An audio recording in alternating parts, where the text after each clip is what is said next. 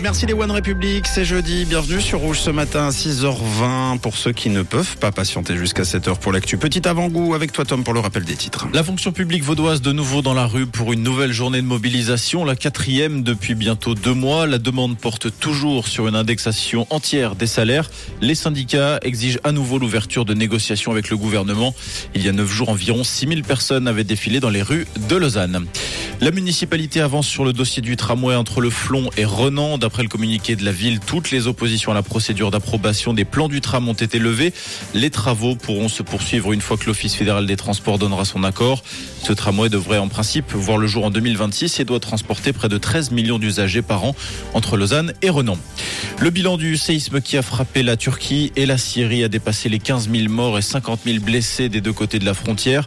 Les équipes de secouristes n'ont pas perdu espoir et sont toujours à pied d'œuvre pour retrouver d'autres survivants. Le travail des sauveteurs suisses a pour l'heure permis d'extraire quatre personnes vivantes des décombres. Et on vous donne rendez-vous dès 7h pour tous les titres développés. Rouge,